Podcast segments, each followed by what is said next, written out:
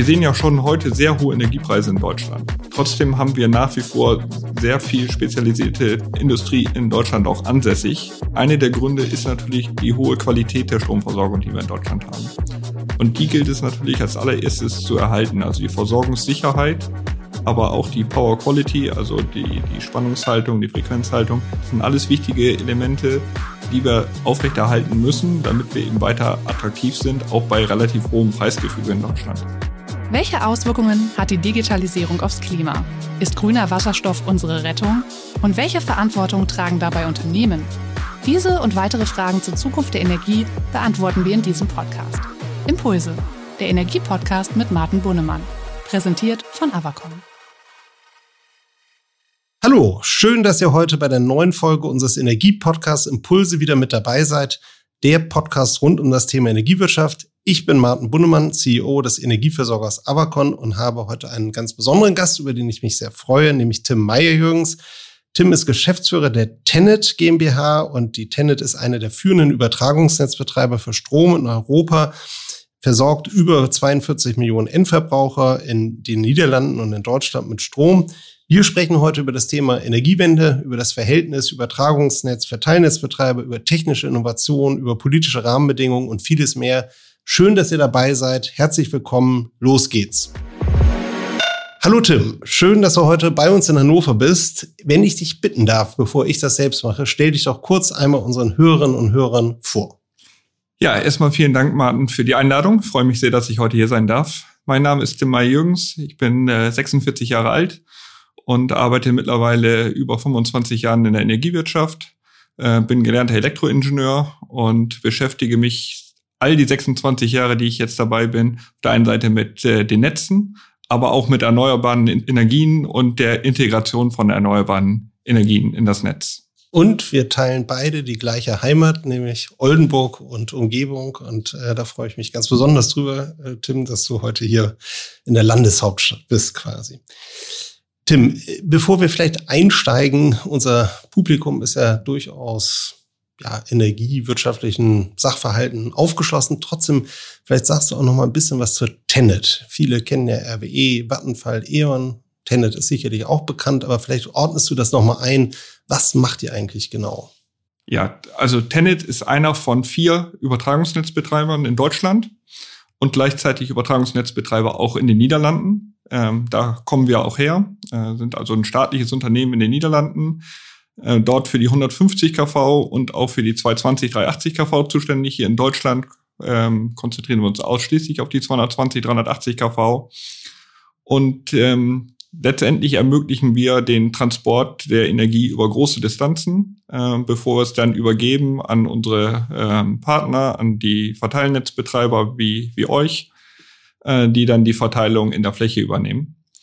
Und äh, ganz maßgeblich sind wir natürlich neben dem Bereitstellung des Netzes für den Markt auch dafür zuständig, die erneuerbaren Energien zu integrieren und dort insbesondere die Offshore-Windenergie. Das macht unser Zenit vielleicht ein bisschen besonders zu den äh, anderen Kollegen, da wir letztendlich die ganze Küstenlinie von Dänemark bis nach Belgien abdecken und damit eben auch maßgeblich bisher den Offshore-Ausbau in Deutschland vorangetrieben haben. Also das heißt eigentlich, ihr seid zuständig in Schleswig-Holstein, in Niedersachsen, in den Niederlanden, also das in der ganzen gesamten Küstenregion und damit seid ihr einer der maßgeblichen ja, Konnektoren von Offshore-Wind in das europäische Stromsystem. Ne? Ja, ganz genau, weil wir ja auch in Deutschland als auch in den Niederlanden ein Modell haben, wo der Übertragungsnetzbetreiber verantwortlich ist, die äh, Offshore-Windenergie auf See einzusammeln und dann an Land zu übertragen. Vielleicht noch wichtig, ihr seid ja auch voll reguliert, nicht? sowohl in den Niederlanden als auch in Deutschland unterliegt ihr dem jeweiligen Regulator und der, der regelt euer Geschäft quasi, nicht? Ja, richtig. Also unser gesamtes Kerngeschäft ist vollständig reguliert äh, in zwei unterschiedlich regulierten Märkten, in den Niederlanden und in Deutschland. Das macht es manchmal auch äh, nicht so ganz einfach. Und dann haben wir in den Niederlanden noch ein ganz, ganz bisschen nicht reguliertes Geschäft, aber das fällt quasi nicht ins Gewicht. Tim, ihr habt, äh, und ich, damit würde ich gleich mal in Medias Res gehen, wirklich mitten in euer Geschäft. Ihr habt Ende Oktober eine, wie ich finde, super spannende Presseerklärung rausgegeben. Thema Windbooster hat eine sehr, sehr große Aufmerksamkeit bekommen, nicht nur in der Energiewirtschaft, sondern auch in der Politik. Ähm, ich glaube, an dem Projekt kann man hervorragend einmal durchsprechen, was eigentlich Energiewende in Deutschland bedeutet, was die Herausforderungen sind, äh, wo wir uns hinbewegen. Vielleicht erläuterst du es einfach mal, was ihr da kommuniziert habt, was ihr da vorhabt. Ja, wir sehen natürlich, dass alle Staaten in Europa sehr ambitionierte Klimaziele jetzt gesetzt haben. Und die Frage ist ja, wie erreichen wir diese, diese Ziele? Und im Wesentlichen wird die äh, oder hat die Energiewende bisher ja im Stromnetzbereich stattgefunden. Vor diesem Hintergrund haben wir eine Menge erreicht in den letzten 25 Jahren. Wir haben äh, ungefähr 50 Prozent erneuerbare Energien heute in unserem Netz. Äh, in unserem eigenen Netz sogar noch ein bisschen mehr, aber in Deutschland äh, sind es ungefähr 50 Prozent. Ähm, das heißt aber auch, wir haben von der Energiewende eigentlich erst 10 Prozent ge geschafft, denn nur 20 Prozent des Energiemarktes ist ja Strom heutzutage. 80 Prozent basiert auf äh, fossilen Energieträgern. Und ähm, vor diesem Hintergrund ist eben die Frage, wie können wir jetzt in den verbleibenden knapp 25 Jahren, die wir haben, wirklich die Energiewende beschleunigen.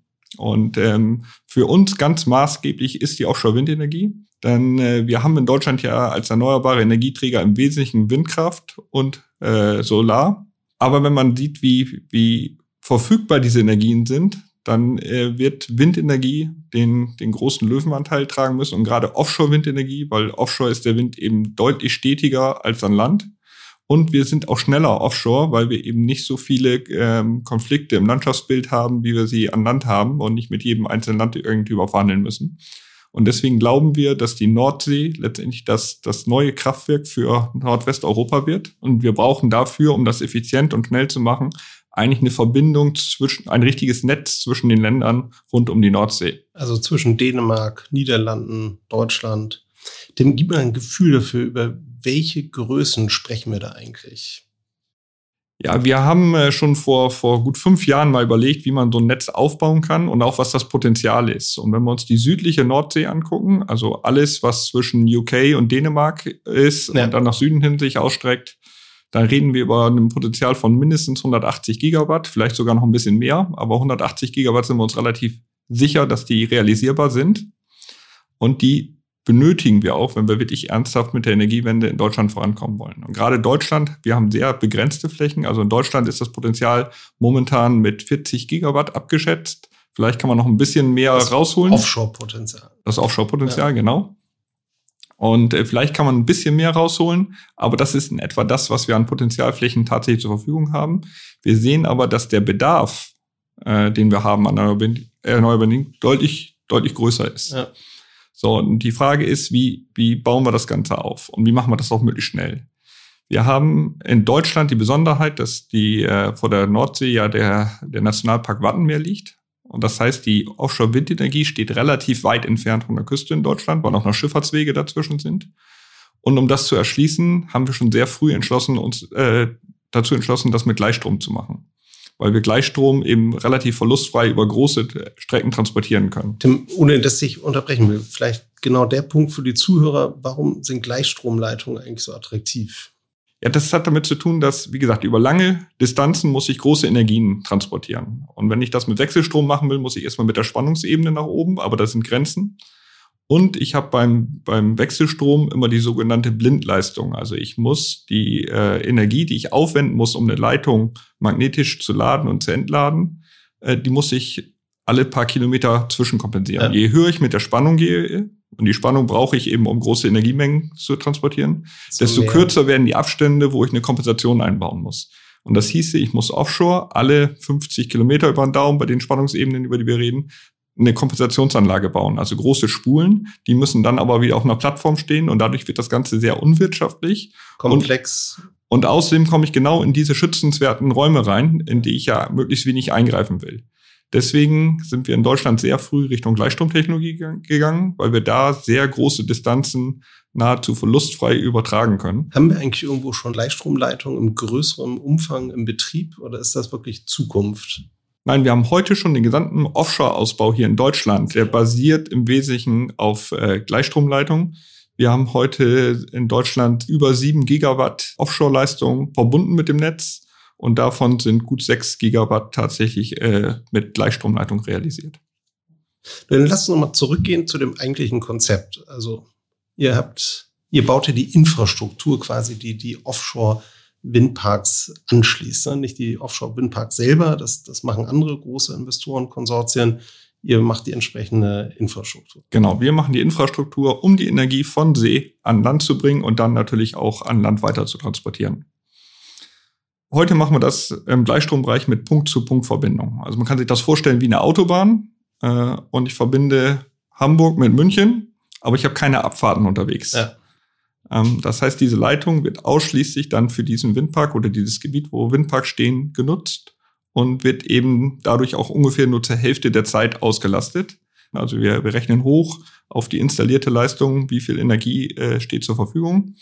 Und das ist beim Offshore-Bereich bei ungefähr 4.500 Vollerstunden von 8.760 Stunden im Jahr, die wir haben. Also ungefähr 50 Prozent. Genau, also über den Daumen 50 Prozent, die wir die Leitung wirklich nutzen.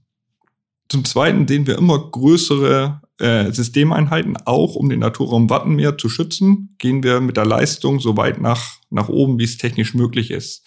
Also wir haben bisher 900 Megawatt Systeme gebaut und wir sind jetzt gerade dabei, in die nächste Generation zu gehen. Das wären 2000 Megawatt Systeme, also deutlich größer als bisherige Kraftwerkseinheiten in Deutschland. Also 2000 Megawatt sind ja so zwei alte Kernkraftblöcke quasi, nicht? also wirklich genau. riesen. Und wenn so eine Leitung ausfällt, dann fällt natürlich relativ viel Leistung eben für die, für die Windparks aus. Und deswegen glauben wir, müssen das Ganze auch robuster bauen ähm, und, und mehr Redundanz einbauen. Und gleichzeitig, äh, wenn man das Ganze jetzt vermascht, also wirklich als Netz ausbaut und nicht nur als Punkt-zu-Punkt-Verbindung, dann kriegt man parallele Wege, die man nutzen kann. Das heißt, wenn ein Betriebsmittel ausfällt, hat man andere Möglichkeiten, die Energie zu transportieren und man kriegt die einzelne Verbindung höher ausgelastet, weil ich größere Gebiete miteinander verbinden kann. Zusammenschließen kann.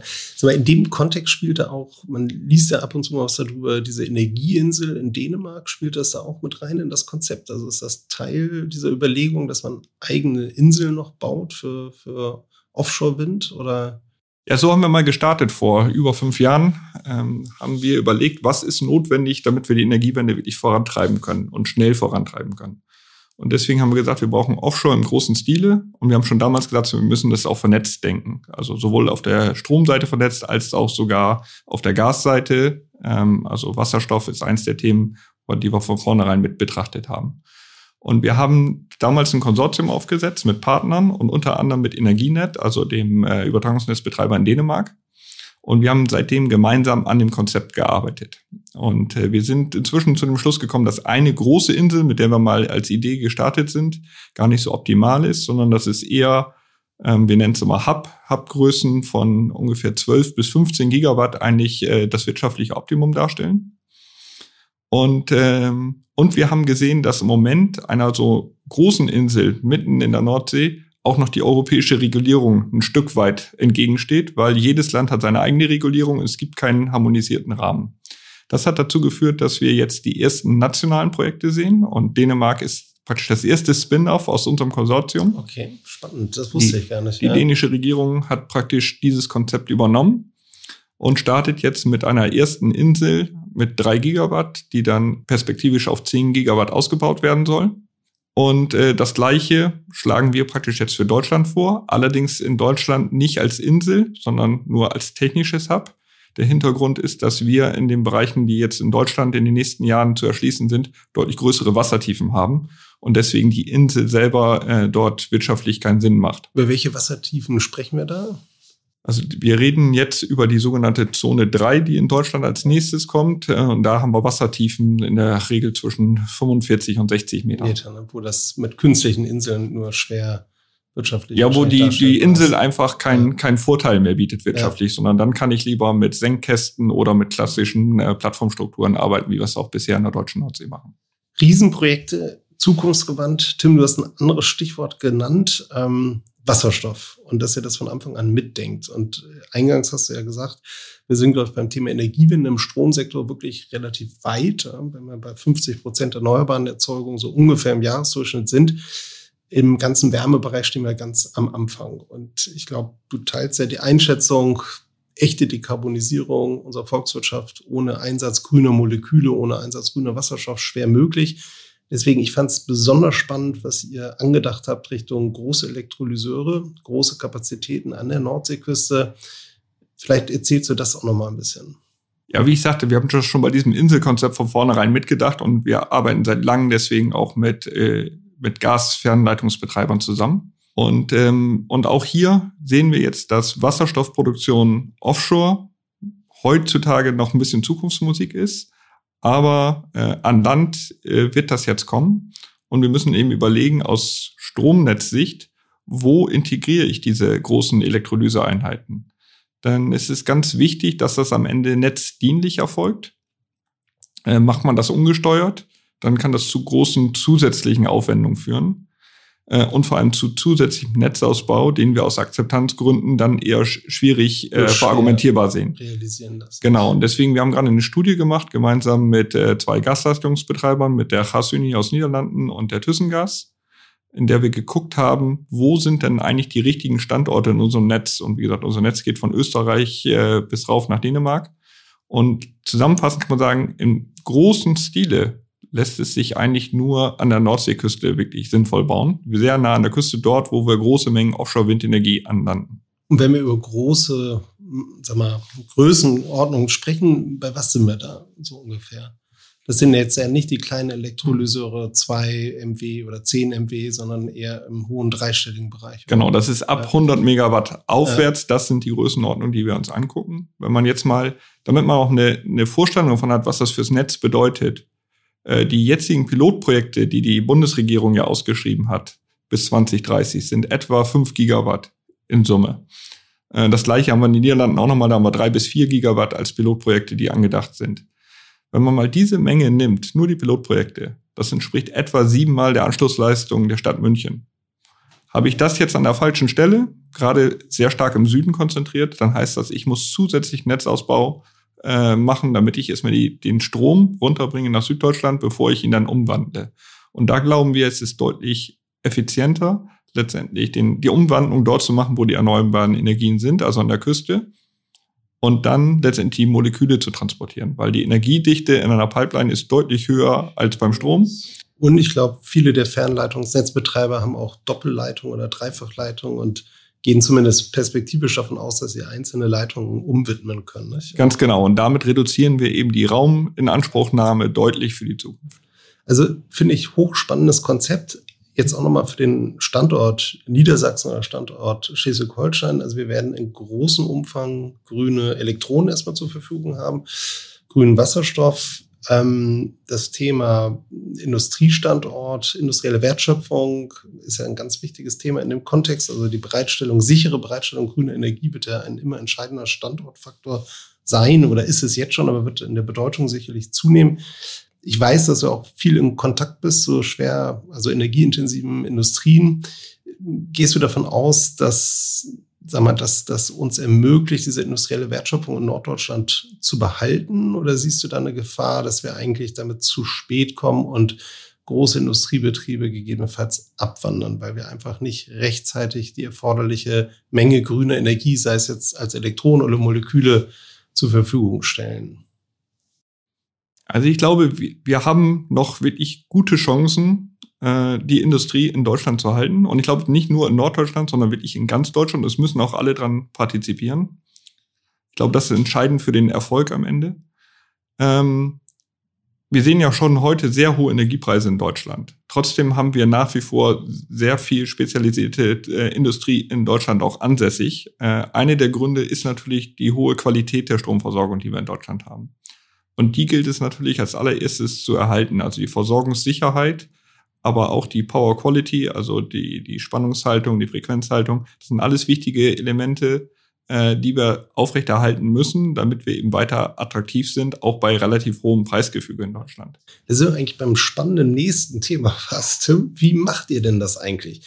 Jetzt lese ich oder kriegst natürlich auch beruflich mit, Kernenergie soll rausgehen dann geht die Braunkohle raus, die Steinkohle geht raus. Also alles geht raus, aber ich lese eigentlich wenig darüber, dass wir irgendwo reingehen. Wie schaffen wir denn das eigentlich?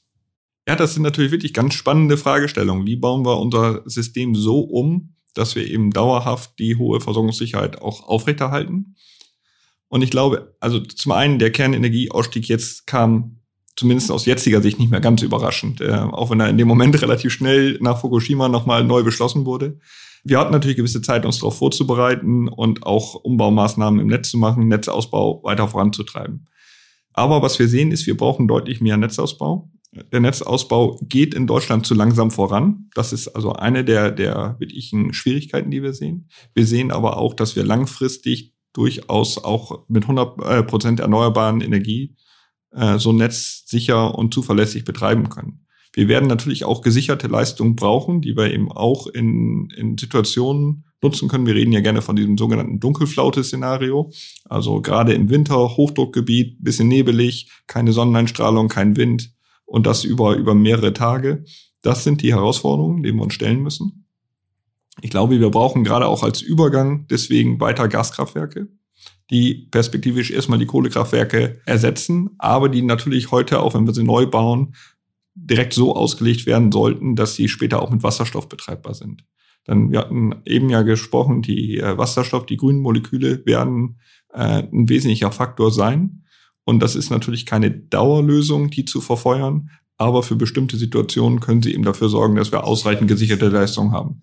Siehst du da eigentlich eine Tendenz und teilweise gibt es das schon, dass man dann quasi Kraftwerkskapazitäten primär netzunterstützend baut, also gar nicht mehr im freien Markt stehen hat, sondern sag mal, über ja, Reservekraftwerksmechanismen oder ähnliche Mechanismen, dass das so gewährleistet wird? Oder siehst du, dass der Markt die Impulse setzt oder die Incentives setzt, dass wirklich neue Gaskraftwerkskapazitäten in Deutschland gebaut werden?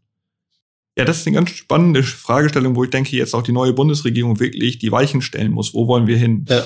Also ähm, die reine Reservekraftwerksprojekte, äh, davon gibt es jetzt einige wenige, aber ich glaube, das wird nicht der primäre Fokus werden auf Dauer, ähm, sondern es müssen eigentlich Marktlösungen sein. Aber auf der anderen Seite ist das der Rahmen, den wir derzeit haben von der Regulierung, auch nicht wirklich geeignet, zumindest langfristig dem Markt genügend Sicherheit zur Verfügung stellen, dass er damit auch Geld verdienen kann. Auf der anderen Seite, wir reden ja nicht nur über die Stromwende, sondern auch über eine Wärmewende. Und äh, wenn ich sehe, wie viel Wärme heute letztendlich aus der, aus der, ähm, als Nebenprodukt aus der Kohleverstromung abfällt, werden wir ja Lösungen bieten müssen, wie wir die auch ersetzen. Für und die ganzen Fernwärmesysteme und so. So ist es. Ja. Und ich glaube, dafür äh, wird es auch im Markt natürlich dann Anreize geben, einige der vorhandenen äh, Kapazitäten durch Gaskraftwerke zu ersetzen. Äh, und die können wir natürlich wieder sinnvoll miteinander kombinieren. Und Stromimporte, Kernenergie aus Frankreich, welche Rolle wird das spielen?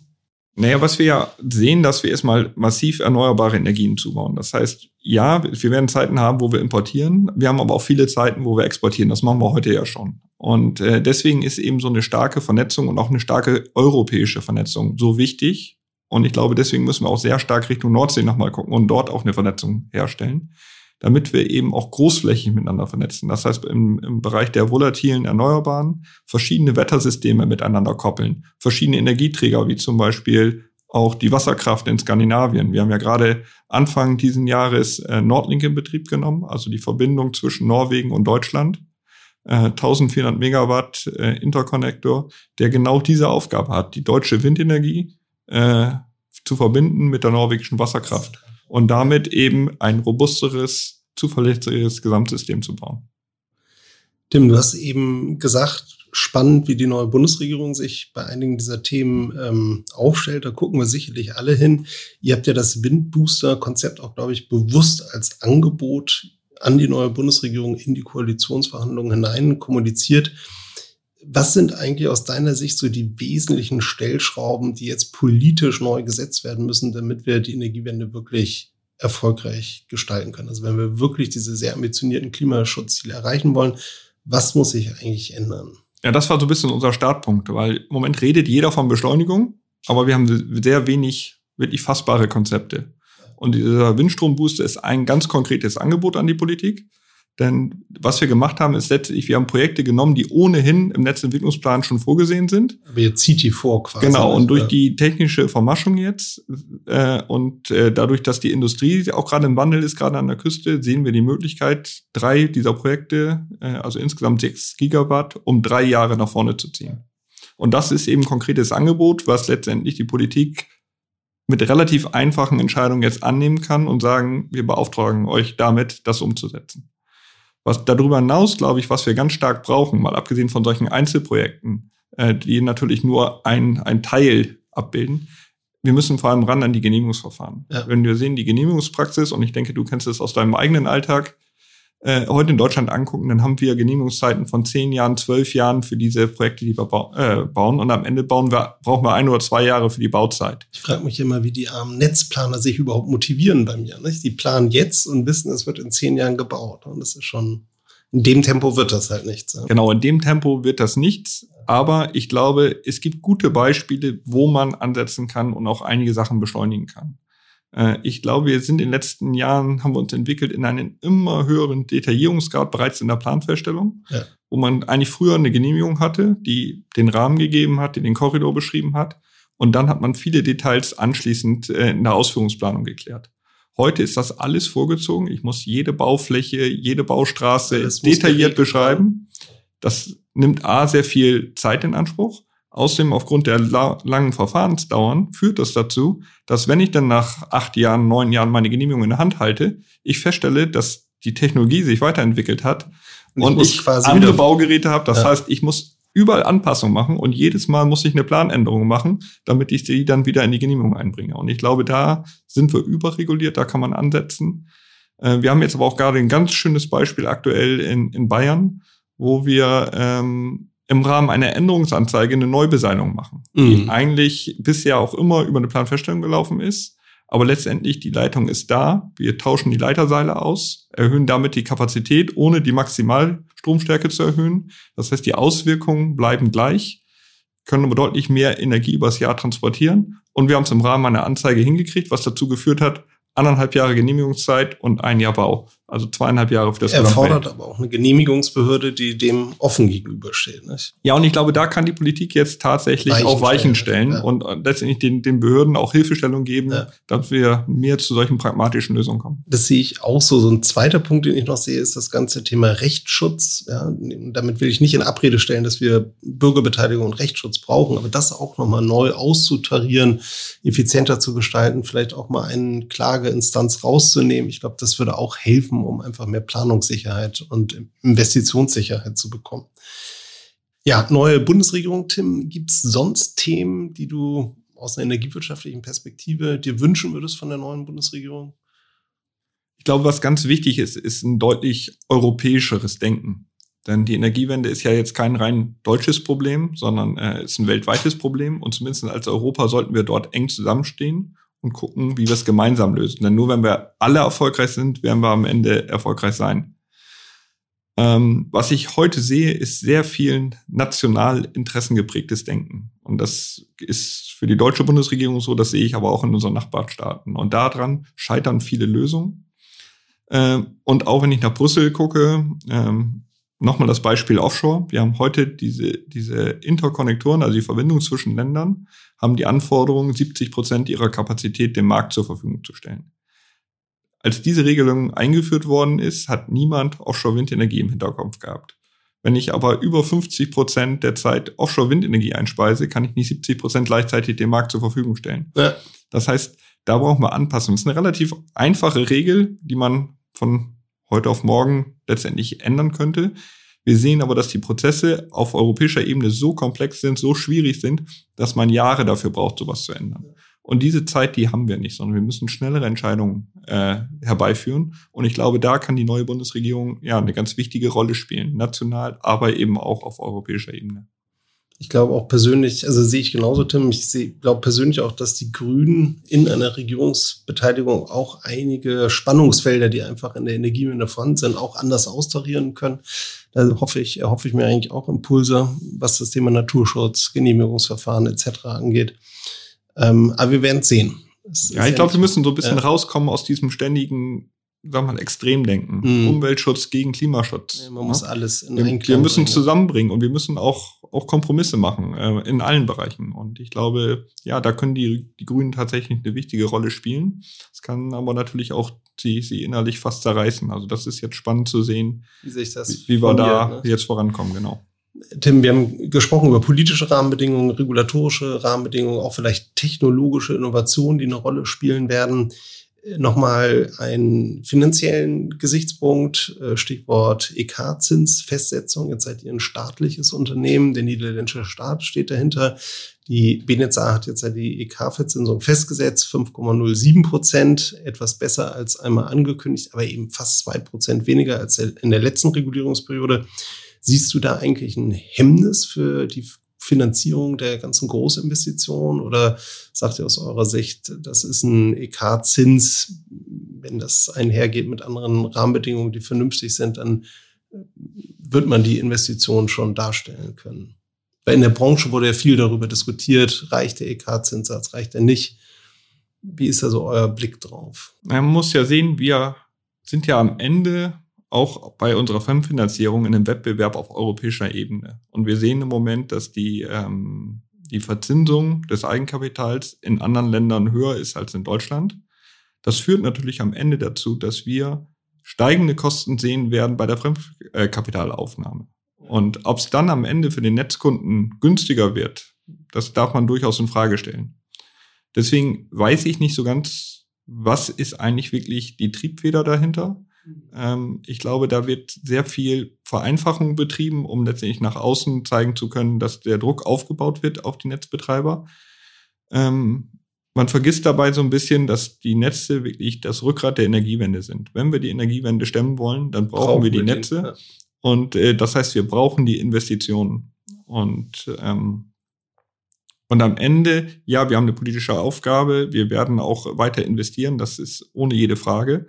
Aber wie gesagt, wir, wir sehen, dass wir höchstwahrscheinlich Auswirkungen haben dann auf der Kostenseite für die Fremdkapitalfinanzierung. Wieder indirekt Und am Ende geht das auch wieder in die Netznutzungsentgelte ja. ein. Also ich glaube nicht, dass wir wirklich etwas gewinnen durch diese niedrige Eigenkapitalverzinsung. Im Gegenteil, wir machen uns das Leben eher schwerer. Und äh, wir haben ja nicht nur die vier großen Übertragungsnetzbetreiber, sondern insgesamt ungefähr 900 Über äh, Netzbetreiber in Deutschland.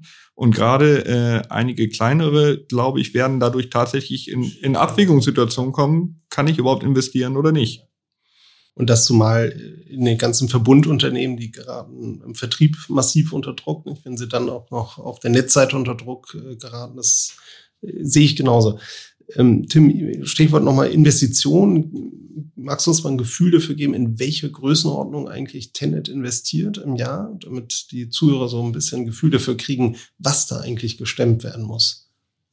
Ja, wir sind schon seit Jahren einer der größten äh, Investoren in die Energiewende. Und äh, wir haben allein in Deutschland in den letzten Jahren äh, über 16 Milliarden Euro investiert. Wir investieren aktuell etwa 4 Milliarden pro Jahr.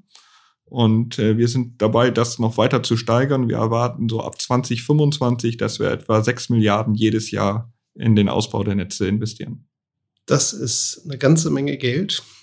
Wie, also du kommst ja auch, sag mal, du hast ja deine Lehre, glaube ich, sogar gemacht, nicht? Im Netzbereich. Also ja. du kommst ja aus einer Zeit, wo man längst nicht so stark investiert hat. Jetzt investiert ihr massiv. Ihr müsst ja, sag mal, eure Strukturen neu aussetzen, die Prozesse neu aus. Ihr braucht ja viel, viel mehr Leute. Damit einhergeht ja wahrscheinlich auch ein Kulturwandel bei der Tenet. Du treibst den ja als COO. Vielleicht, wie, wie macht ihr das? Wie wollt ihr eigentlich diese Rieseninvestitionen in der Praxis in die Umsetzung kriegen? Ja, zum Glück beschäftigen wir uns nicht erst seit heute damit, ja. sondern äh, wir haben ja ein bisschen Vorlauf gehabt. Also in der Tat haben wir in den frühen 2000ern kaum Investitionen gesehen im Netz. Die letzten im Übertragungsnetzbereich waren eigentlich im, äh, im Rahmen der äh, deutschen Einheit, also in den Mitte der 90er Jahre. Und nach Abschluss dieser Projekte ging es mehr in Wartung und Instandhaltung. Und bei uns änderte sich das im Wesentlichen äh, Ende 2006 mit der Verpflichtung, die Offshore-Windenergie äh, anzuschließen. Und äh, in dem Moment haben wir praktisch begonnen, wieder Projektpersonal aufzubauen haben dann auch unsere Investitionspipeline gesteigert auf äh, etwa um die eine Milliarde Euro pro Jahr. Dann kam der massive Netzausbau onshore dazu, in dem wir dann angefangen haben.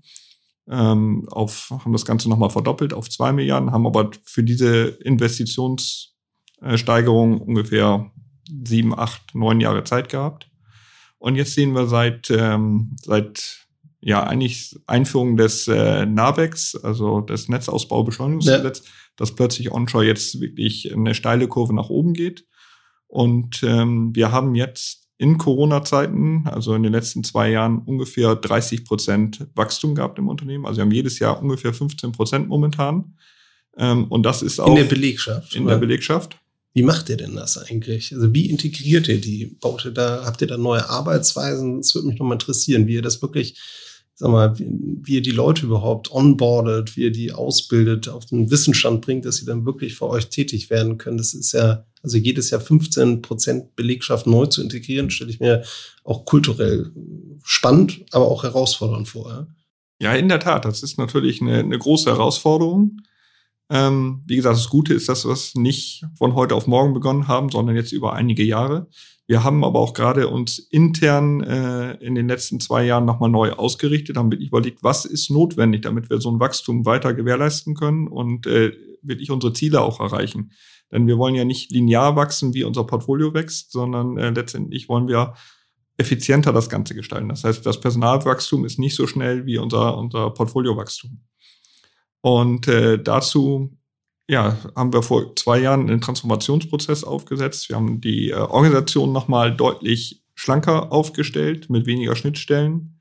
Ähm, wir sind aber auch in einem sehr starken kulturellen Wandel, ähm, beschäftigen uns sehr stark mit Veränderungsmanagement ähm, und ja, integrieren zeitgleich äh, immer wieder neue Leute Hast du mal ein Beispiel, Tim, was sich konkret bei euch sag mal, verändert hat? Also wenn ich mir so die Tenet vor fünf Jahren vorstelle und jetzt, gibt es da irgendwas, wo du sagst, daran machen wir diesen Kulturwandel fest?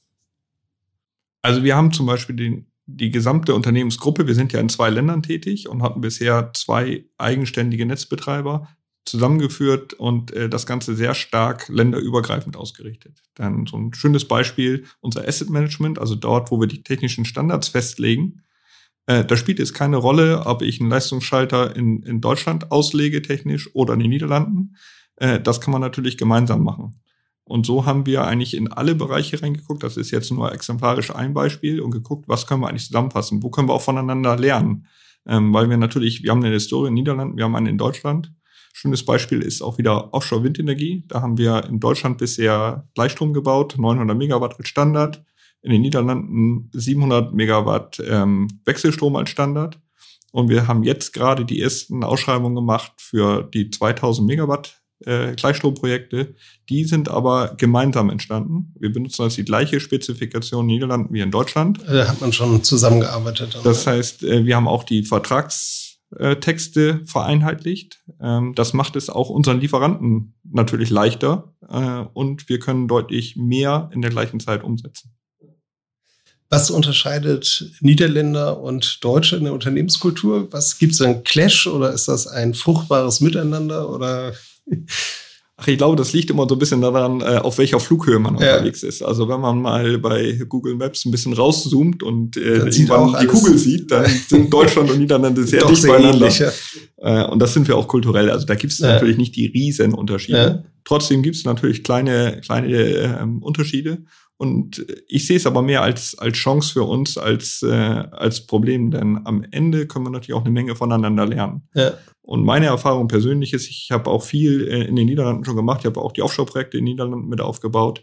Ich stelle immer wieder fest, wenn man die Leute zusammenbringt und gerade die, die durchleben gemeinsam schwierige Phasen, dann sieht man sofort, wie sie voneinander lernen mhm. und auch wie die, wie die Zusammenarbeit äh, sofort deutlich besser wird.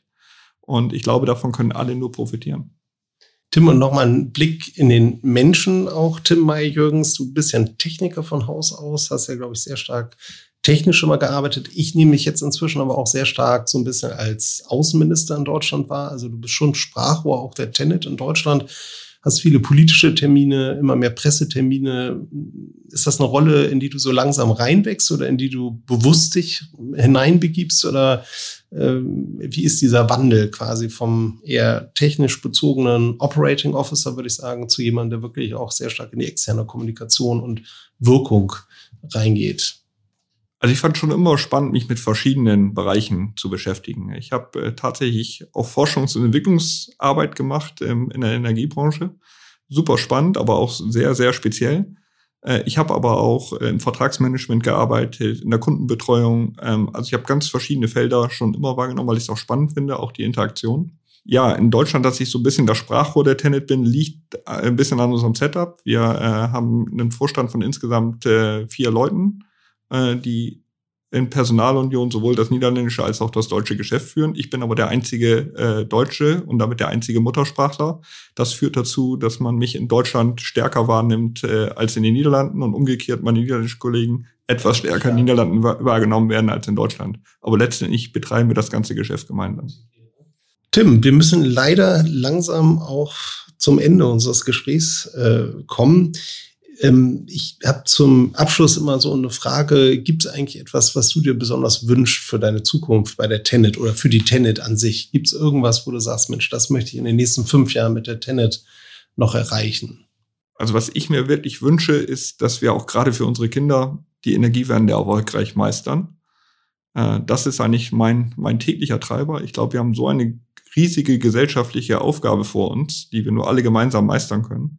Und ich fühle mich im Moment bei Tenet äh, an der Position, wo ich da maßgeblich mitgestalten kann. Und äh, deswegen gehe ich jeden Tag gern zur Arbeit. Kann ich sehr gut nachvollziehen, äh, Tim. Ich glaube, du bist einer der Architekten der Energiewende. Kann man, glaube ich, so sagen, ohne Übertreibung. Du prägst das doch maßgeblich mit, insbesondere in Norddeutschland. Ich danke dir ganz herzlich, dass du heute da warst. Ich habe viel gelernt. Ich hoffe auch die Hörerinnen und Hörer haben viel gelernt. Das war ein spannendes Gespräch mit tiefen Einblicken in die Energiewirtschaft, insbesondere in die Stromnetzwirtschaft. Ähm, ich danke dir nochmal herzlich. Ich danke auch allen Hörerinnen und Hörern da draußen. Das war's für heute von uns. Wir hören uns hoffentlich bald wieder. Bleibt bitte gesund. Ja, auf Wiedersehen. Tschüss, Tim. Vielen Dank, Martin. Impulse, der Energiepodcast mit Martin Bunnemann. Jeden ersten Dienstag im Monat. Damit ihr keine Episode mehr verpasst, abonniert jetzt diesen Podcast. Außerdem freuen wir uns über eure Bewertung. Bis zum nächsten Mal. Dieser Podcast wird produziert von Podstars bei OMR.